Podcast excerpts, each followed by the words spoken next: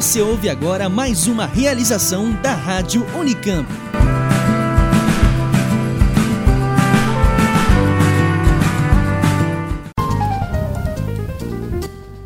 Olá, eu sou Patrícia Santos e estou de volta aqui ao programa Oxigênio para apresentar esta que é a edição número 37. Confira o que vem por aí.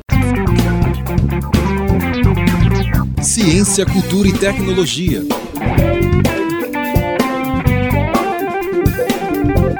Começa agora Oxigênio, uma produção do LabJOR e da Web Rádio Unicamp.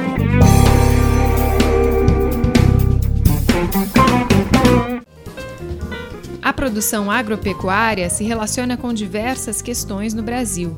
Tem um peso importante na economia, também tem relação com disputas de terra, com a conservação ambiental e várias outras. Para ajudar a entender esse tema, uma plataforma online oferece informações sobre o setor e também facilita o acesso a novos dados obtidos em pesquisas. Na pauta principal de hoje, você vai entender mais sobre o sistema e também vai ampliar o que sabe sobre a situação fundiária no Brasil. Este programa também tem uma estreia. É a coluna Inovação e Patentes com o professor Márcio Nascimento, da Universidade Federal da Bahia. Ele fala sobre curiosidades, história e fatos recentes sobre o tema, a começar pela origem das patentes, o que são esses registros e como funcionam. E por falar em inovação, nós também temos uma dica cultural. O Museu do Amanhã, no Rio de Janeiro, está com uma exposição de 39 inovações criadas por brasileiros. É um projeto com muita diversidade, mostrando trabalhos de homens, mulheres, pessoas de todas as regiões do país. Ouça sobre isso na sessão Caleidoscópio, logo mais. Mas agora, para começar o programa, a gente tem duas notícias: o lançamento de variedades de cana-de-açúcar mais produtivas e o estudo que avalia os comitês de ética em pesquisa no Brasil. Vamos conferir?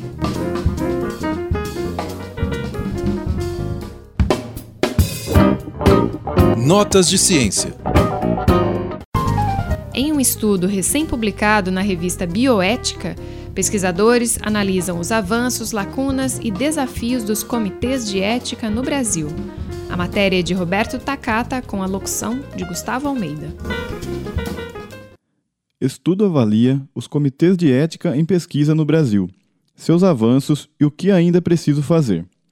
Pesquisadores do Centro Universitário de Brasília, o Uniceub, e da Universidade de Brasília, UNB, fizeram um levantamento da situação dos comitês de ética em pesquisa nas instituições brasileiras. 129 coordenadores dos 645 comitês existentes à época do estudo responderam a um formulário eletrônico encaminhado pelos pesquisadores. A maioria dos comitês são coordenados por mestres ou doutores. 82% dos coordenadores tinham pós-graduação. Em relação às áreas de formação, 69% dos coordenadores eram formados em ciências biológicas e de saúde, enquanto 14% em ciências humanas e sociais, e 4% em ciências exatas e da terra. A maioria dos comitês são formados por um grande número de pessoas, de 11 a 20 profissionais de diferentes formações.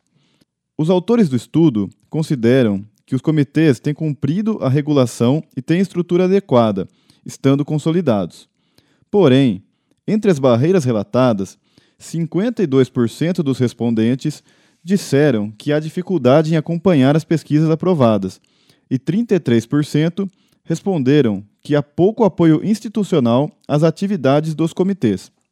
Os coordenadores também relatam um contato apenas formal com a Comissão Nacional de Ética em Pesquisa, a CONEP, o principal órgão do país na área. 67% dizem que a comunicação se resume apenas a envio periódico de documentos informativos. Para os autores, é preciso criar um fórum permanente na CONEP para um aperfeiçoamento constante do sistema. Seria necessário também dar mais visibilidade aos trabalhos dos órgãos de avaliação da ética nas pesquisas e melhorar o diálogo com a comunidade acadêmica e com os pesquisadores. Com redação de Roberto Takata, Gustavo Almeida, para o Oxigênio. Aqui em Campinas, o Instituto Agronômico está lançando variedades de cana-de-açúcar que prometem melhorar a produção. A Simone Paloni explica para a gente essa novidade. O Instituto Agronômico de Campinas, o IAC, está lançando duas novas variedades de cana-de-açúcar no mês em que comemora 130 anos de existência, tempo suficiente para ter se tornado uma referência no desenvolvimento de importantes cultivares para a produção de alimentos e também para o setor energético. O Instituto, que é a mais antiga instituição de pesquisa agronômica do Brasil, vem desenvolvendo em seu centro de cana, localizado em Ribeirão Preto, pesquisas que buscam desenvolvimento de variedades que permitam adaptação a diversos ambientes, com maior resistência ao clima e às pragas. As duas plantas que estão sendo lançadas são a IAC SP015503 e a IAC SP013127.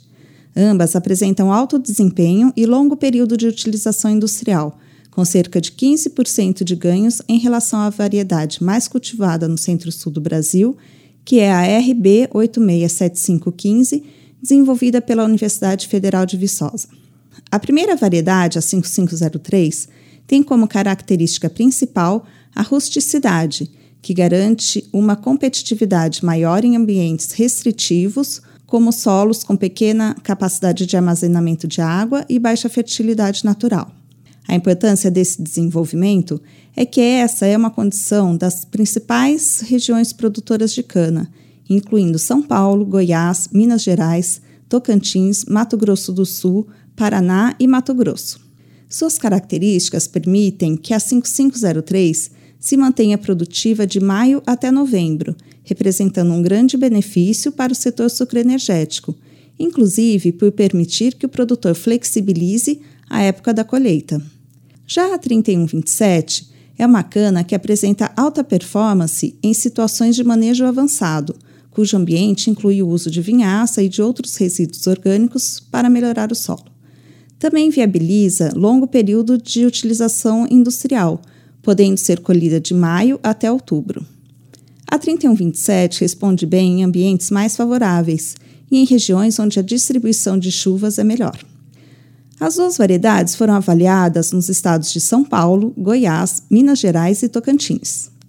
O melhoramento genético convencional da cana-de-açúcar, como conduzido no programa Cana IAC, é responsável por um ganho de rendimento em açúcar que varia de 1% a 1,5% ao ano, e apesar dos atributos das novas variedades, a recomendação do Instituto é que os produtores mantenham apenas 15% do total da área plantada com cada variedade de planta. Esta é uma estratégia para promover a segurança biológica do canavial e é uma das razões para que as instituições mantenham um ritmo constante de pesquisas na área para disponibilizar periodicamente novas variedades. Eu sou Simone Paloni para o programa Oxigênio.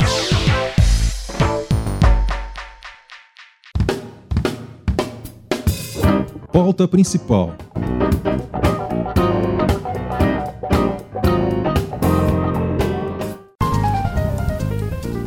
Você já deve ter ouvido falar que no Brasil tem muita terra para pouco índio, não é verdade? Apesar de ser um argumento comum contra a demarcação de terras, isso não corresponde aos dados do Atlas da Agropecuária Brasileira. A maior parte das terras no Brasil é de propriedade privada, o Atlas permite acesso a uma massa de informações como essa, que pode ajudar a compreender o setor em diversos assuntos, como a questão fundiária.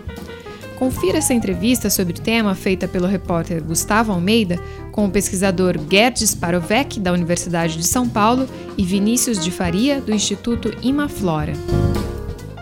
O Brasil é um dos maiores produtores agrícolas do mundo. A maior parte da população brasileira tem conhecimento do grande potencial que o país tem para produzir os mais diversos produtos no campo, desde alimentos a combustível renovável, fibras vegetais, couro, etc.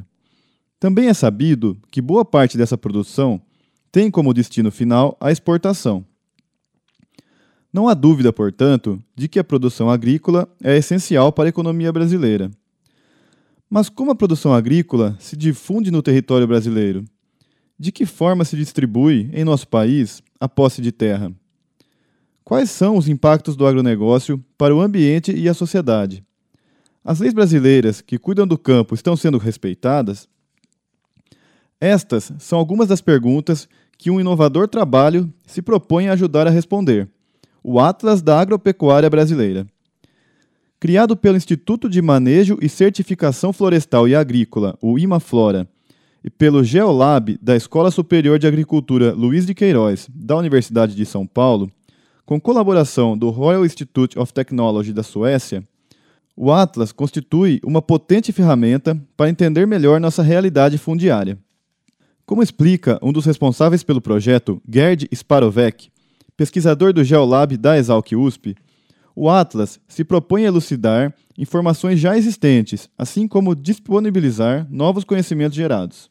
O Atlas ele é uma, uma coletânea de, de informações sobre agricultura e meio ambiente é, e a ideia é que ele é, possa refletir é, uma série de situações ou, ou auxiliar a, o, o, equacionamento de uma série de conflitos que existe entre, é, entre a expansão da agricultura e a conservação. Então o Atlas ele, ele reúne informações secundárias, organiza essas informações é, como dados censitários, como é, bases cartográficas que existem sobre esse tema e ele desenvolve toda uma inteligência espacial atrás dessa informação, criando recortes novos. Né? Então, um, um, dos produtos mais recentes que a gente é, depositou no Atlas foi a compilação de uma malha fundiária do Brasil.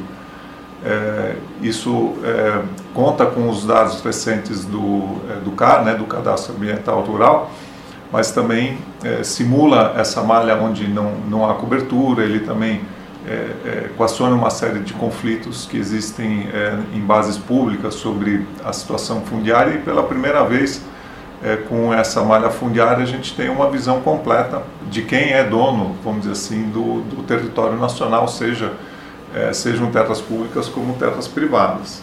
Segundo Vinícius de Faria, engenheiro florestal do Imaflora e um dos elaboradores do Atlas, o trabalho pretende lançar um novo olhar sobre a dinâmica da produção agropecuária nacional. E a ideia do projeto basicamente é colocar uma nova lupa sobre a produção agropecuária brasileira.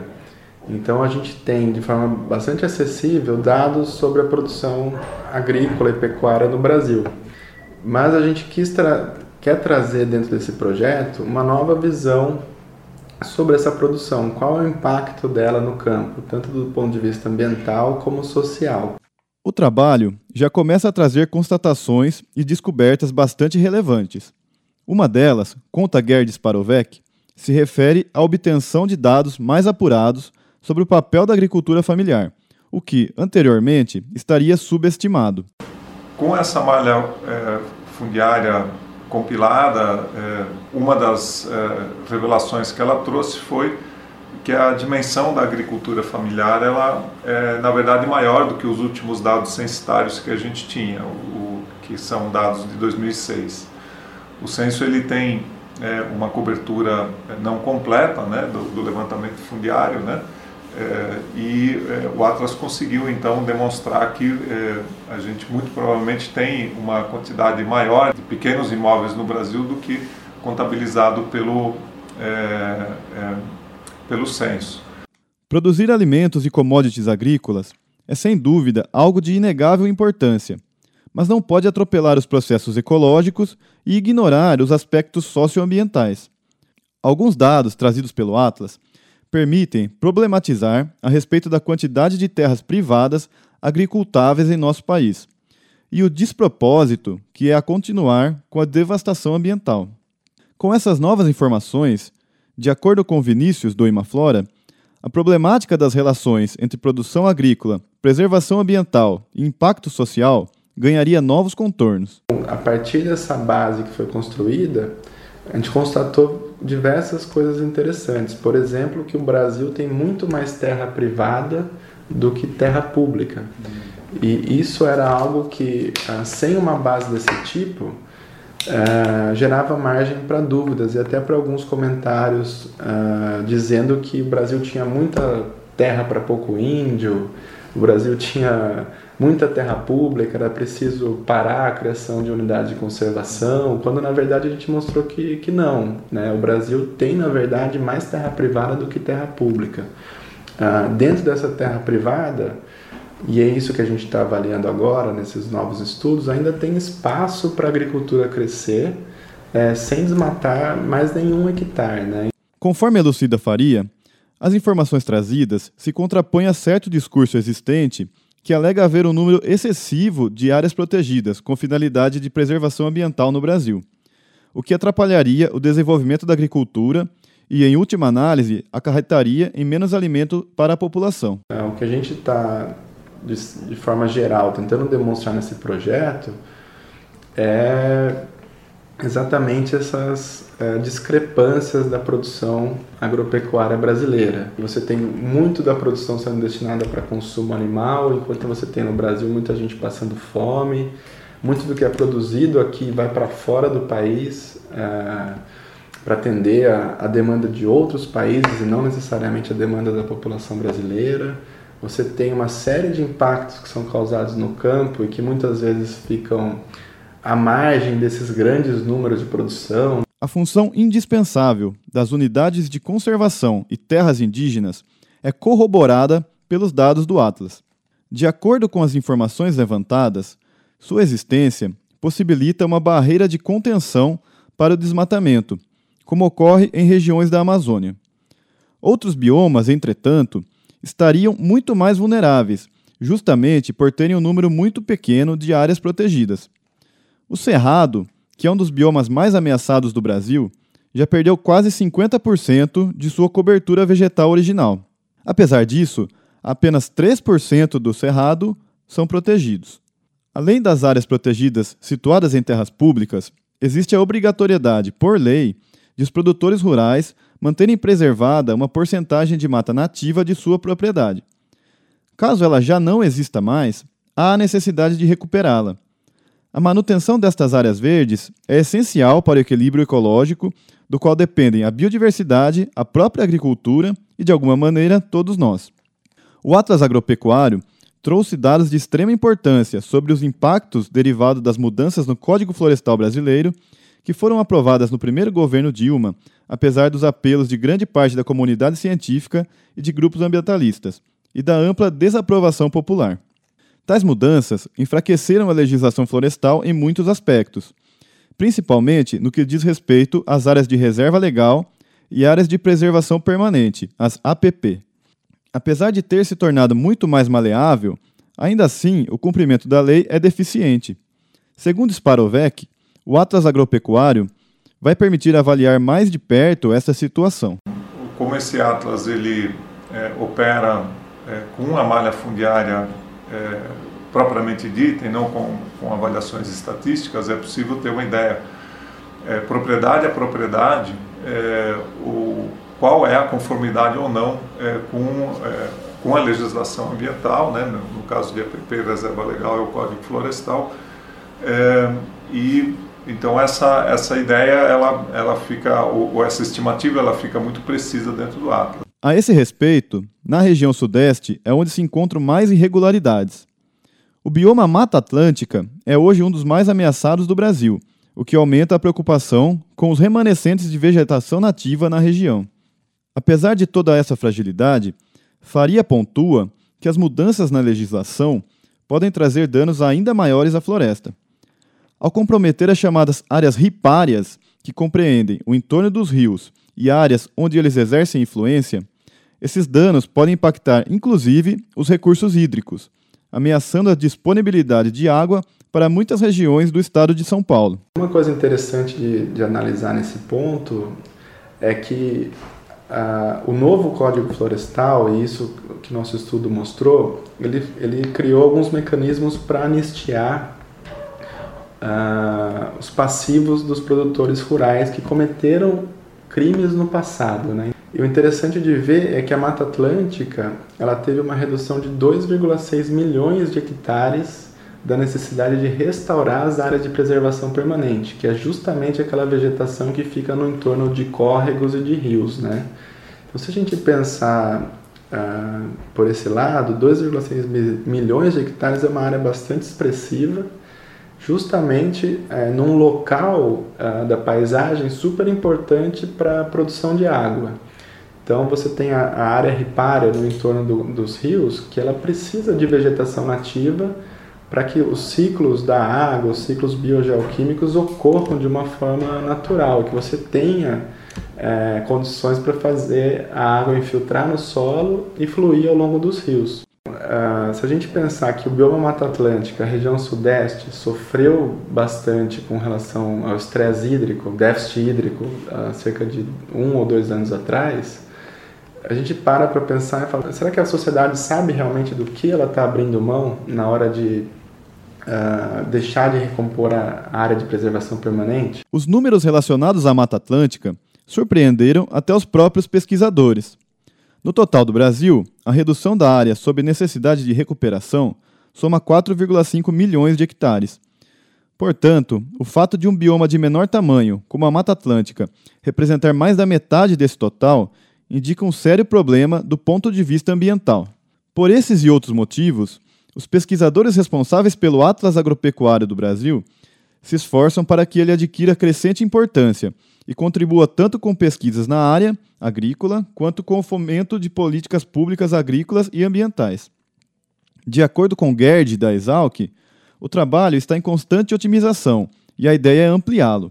O professor convida outros pesquisadores, professores e pessoas interessadas a contribuírem com o processo contínuo de aperfeiçoamento. O que está por vir no Atlas é, é uma, a divulgação da, da, própria existência do Atlas, né? então a gente está interagindo com diferentes formas de, eh, de mídia e de divulgação dessa, dessa informação, é, até que é, laboratórios ou pesquisadores que trabalham em, áreas semelhantes à nossa não tenham que repetir os esforços que, é, que foram feitos em torno do, da criação das bases que estão lá.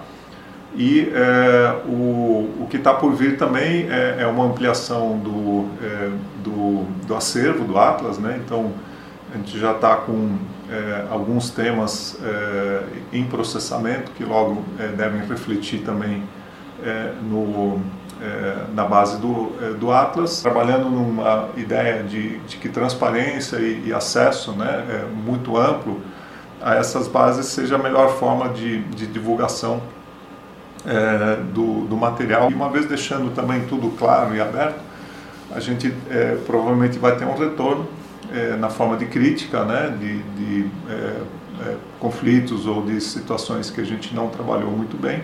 E com isso a gente pode é, melhorar o, o, ainda mais o, o, o trabalho que a gente está fazendo. Se você quer saber mais sobre o panorama agropecuário do nosso país, não deixe de consultar todos os recursos disponibilizados por essa ferramenta essencial. O Atlas pode ser acessado pelo site www.imaflora.org/atlas agropecuário. Gustavo Almeida para o Oxigênio.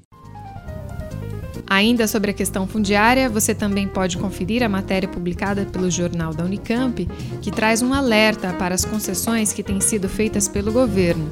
Segundo o pesquisador Bastian Philippe Reidon, do Núcleo de Economia Agrícola da Universidade, há um retrocesso no âmbito da propriedade e do uso da terra no país. Acesse o link da matéria no nosso site oxigênio.consciência.br.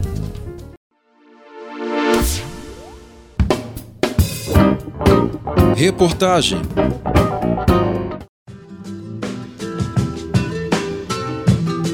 O podcast Saúde e Consciência, parceiro do Oxigênio, foi investigar os sonhos. Isso mesmo, mas do ponto de vista da psicologia e da neurociência. A primeira de uma série de cinco matérias que eles fizeram é sobre a relação dos sonhos com a saúde, e você ouve agora aqui no Oxigênio mas depois dá um pulo lá no site do Saúde e Consciência para ouvir as outras matérias também. Essa reportagem é de Bruna Leles, com a produção da Faculdade de Medicina da Universidade Federal de Minas Gerais.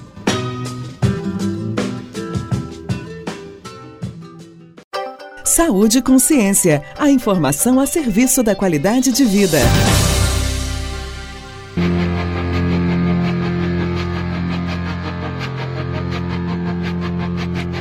Olá, Desde a antiguidade, os sonhos têm representações importantes para a humanidade. Algumas culturas acreditavam que os sonhos podiam estar relacionados à comunicação com Deus. Em outras, eles recebiam significados mais obscuros. Na Idade Média, a Igreja Católica condenava sonhos ditos como pecaminosos e os relacionavam com tentações de demônios. No programa desta semana, a repórter Bruna Leles investiga alguns mistérios envolvidos nos sonhos e como eles podem estar ligados à saúde do indivíduo. Nesta segunda, saiba mais sobre o que são os sonhos e como eles acontecem.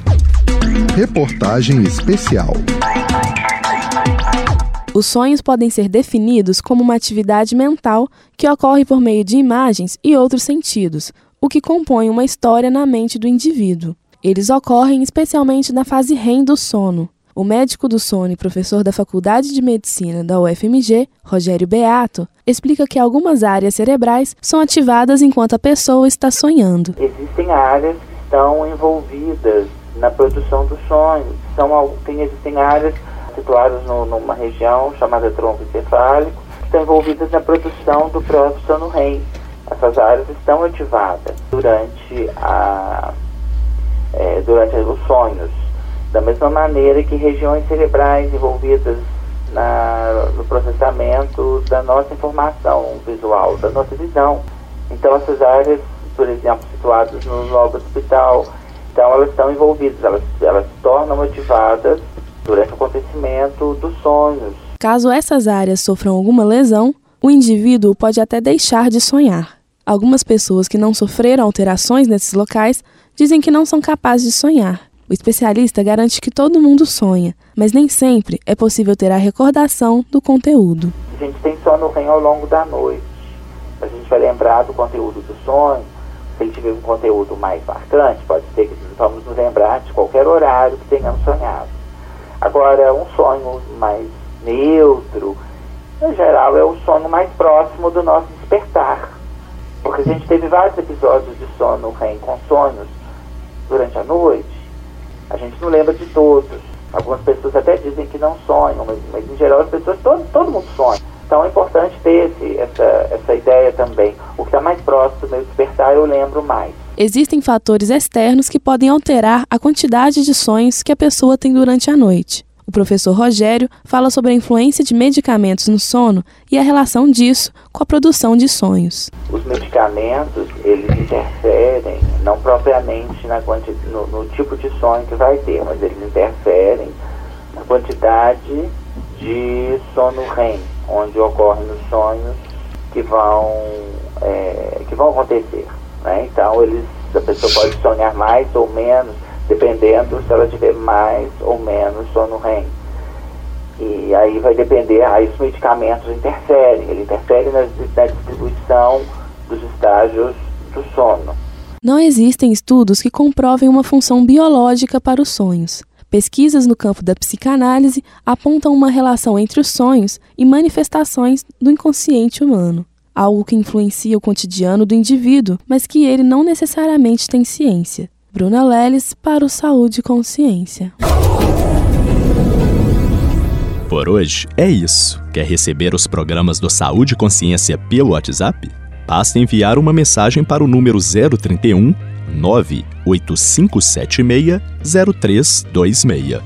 No programa de amanhã, entenda a relação entre os sonhos e o inconsciente. Com trabalhos técnicos de Tiago França, esta edição foi produzida por Bruna Leles. Eu sou o Lucas Rodrigues. Saúde! Você ouviu Saúde e Consciência. Uma produção da Assessoria de Comunicação da Faculdade de Medicina da Universidade Federal de Minas Gerais.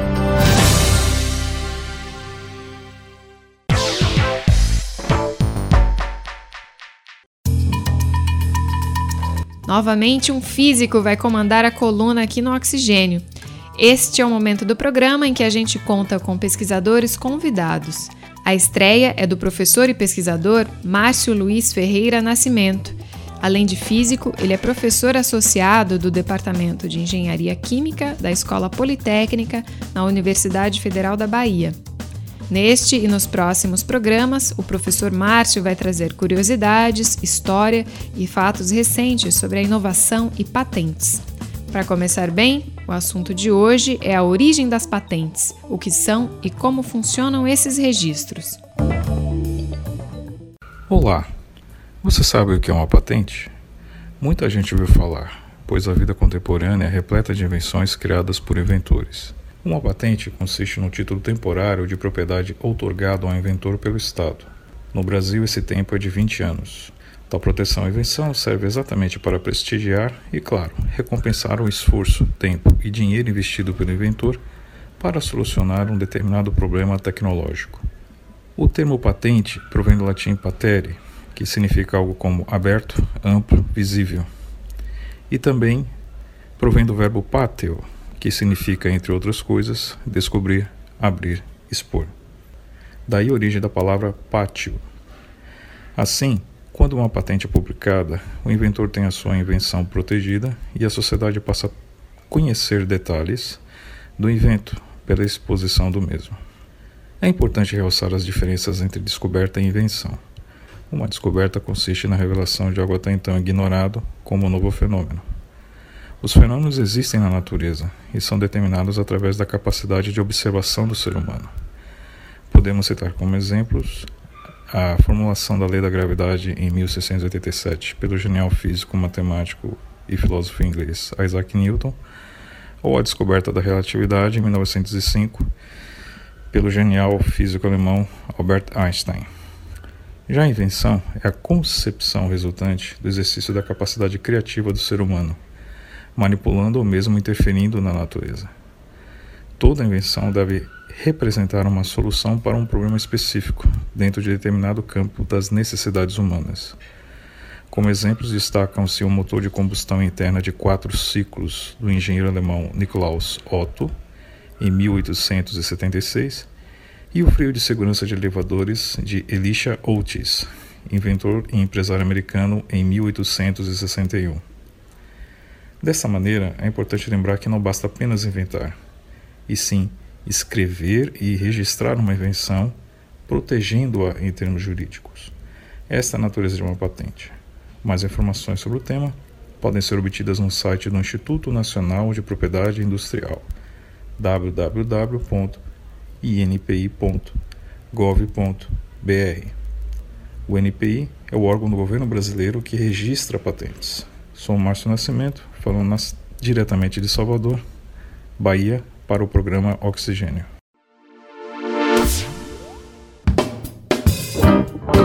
Caleidoscópio. Hoje nós trazemos para você uma dica cultural. A exposição imperdível que está acontecendo até outubro no Museu do Amanhã, no Rio de Janeiro. Mesmo que você esteja longe do Rio, vale a pena ouvir sobre essa proposta, porque ela mostra como é possível observar inovação em toda a diversidade da cultura brasileira quem conta pra gente é a repórter Graziele Souza. Dia 25 de abril, o Museu do Amanhã, no Rio de Janeiro, está recebendo a exposição Inovanças Criações à Brasileira. Esta é a primeira exposição feita pela equipe do museu e a escolha pelo tema inovação, segundo os idealizadores, é porque esta é a maneira mais direta pela qual a ciência, a tecnologia e o conhecimento transformam a vida das pessoas. O editor de conteúdo do museu, Emanuel Alencar, explicou que o termo que dá o nome à mostra, inovanças, era usado em poesias satíricas do século XVI na Espanha, com um teor de brincadeira. Mas Inovanças é também uma referência a Guimarães Rosa, autor brasileiro conhecido por seus neologismos e por ilustrar o Brasil que o Brasil muitas vezes desconhece. Neste caso, um país criativo que consegue criar produtos e processos que ajudam a mudar a vida das pessoas. A exposição apresenta 39 dessas inovações, que foram criadas por brasileiros e que estão dispostas em sete áreas pelo espaço de 600 metros quadrados. As inovações foram selecionadas pelo curador do Museu do Amanhã, Luiz Alberto Oliveira, levando em conta a abrangência das várias regiões do país e da população, contemplando homens, mulheres, negros, brancos, ricos e pobres. O editor de conteúdo, Emanuel Alencar, salientou que a principal preocupação foi a de que houvesse diversidade do material escolhido. Questionada sobre a principal experiência que o público pode ter na exposição, Alencar afirmou que é o reconhecimento de grandes brasileiras e brasileiros que chegaram a soluções para problemas cotidianos, não importando a idade, classe social, sexo ou religião. Alguns exemplos de inovações nacionais expostas no Museu do Amanhã são a lâmpada de Mozart, feita com garrafas PET, água e um pouco de alvejante, e o Ginect, tecnologia que é usada em videogames para o reconhecimento dos movimentos dos jogadores. A diversidade de abordagens apresentadas, seja a capacidade inventiva do povo brasileiro, as experiências de sucesso ou o espírito de inovar, geram a expectativa de inspirar principalmente os jovens que passam pela exposição. Nesse sentido, a mensagem que os idealizadores esperam passar com a exposição é de que jamais será possível caminhar na direção de uma sociedade mais justa e sustentável se não houver investimentos massivos em conhecimento científico. Nas sete áreas da exposição, é possível assistir vídeos nos quais inovadores brasileiros apresentam os conceitos-chave da exposição, falando de seus processos criativos e de seus inventos. Erros decorrentes de processos criativos são apresentados, assim como inovações que ocorreram em processos evolutivos milenares, os processos que decorrem de improvisações, além do caráter colaborativo das criações. Também tem destaque na exposição a irregularidade dos padrões climáticos que afetou o planeta e nos obrigou a buscar soluções para um cenário de incertezas. Há ainda uma homenagem a grandes personalidades brasileiras, como Paulo Freire, Oscar Niemeyer, Tia Ciata, Nice Dal Silveira, entre outros. A exposição Inovanças Criações Brasileiras pode ser vista até o dia 22 de outubro de 2017, de terça-feira a domingo, das 10 horas às 18 horas. Última entrada às 17 horas. O Museu do Amanhã fica na Praça Mauá número 1, no centro. Mais informações podem ser consultadas no site museudoamanhã.org.br barra inovanças. Eu sou Graziele Souza para o programa Oxigênio.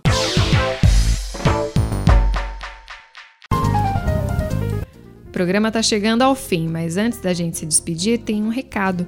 No dia 1 de julho, das 9 da manhã às 3 da tarde, o Centro Nacional de Pesquisa em Energia e Materiais, o CNPEM, em Campinas, vai abrir para visitas os seus quatro laboratórios. Vai ser um dia cheio de atrações em comemoração aos 30 anos do Laboratório de Luz Síncroton. A programação é para todas as idades, tem atividades, exposições, palestras informais e food truck. O evento é gratuito e você pode encontrar mais informações no site pages.cnpen.br barra ciência aberta. Eu vou repetir, é pages, P-A-G-S, ponto cnpen.br barra ciência aberta. Esta foi a nossa edição número 37. Mas espera aí, antes de você ir embora, vai lá no seu aplicativo de celular e avalie o oxigênio Vai lá, dá umas pontuações pra gente, ajuda a divulgar o programa. Tá ouvindo pelo site? Pronto, comenta o que você achou aí logo abaixo do áudio, manda suas críticas, suas sugestões, a gente adora receber comentários. Logo logo nós voltamos com novidades, mais história, curiosidades, personalidades da ciência e muito mais. Tudo aqui no programa Oxigênio, sempre relacionado à ciência, tecnologia e inovação. Obrigada pela companhia. Até mais! A coordenação do programa é de Simone Paloni. Essa edição conta com a equipe de produção formada por Eric Nardini, Gustavo Almeida, Graziele Souza, eu, Patrícia Santos e o Roberto Takata. Os responsáveis pelos trabalhos técnicos são o Jefferson Barbieri e o Ed Paulo Souza.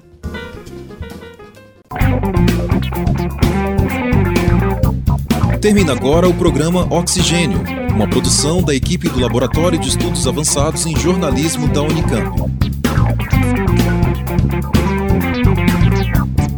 Realização Web Rádio Unicamp. Continue com a nossa programação.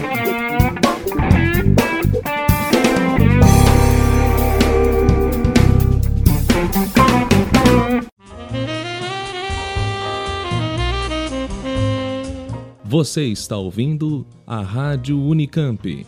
Música e informação de qualidade.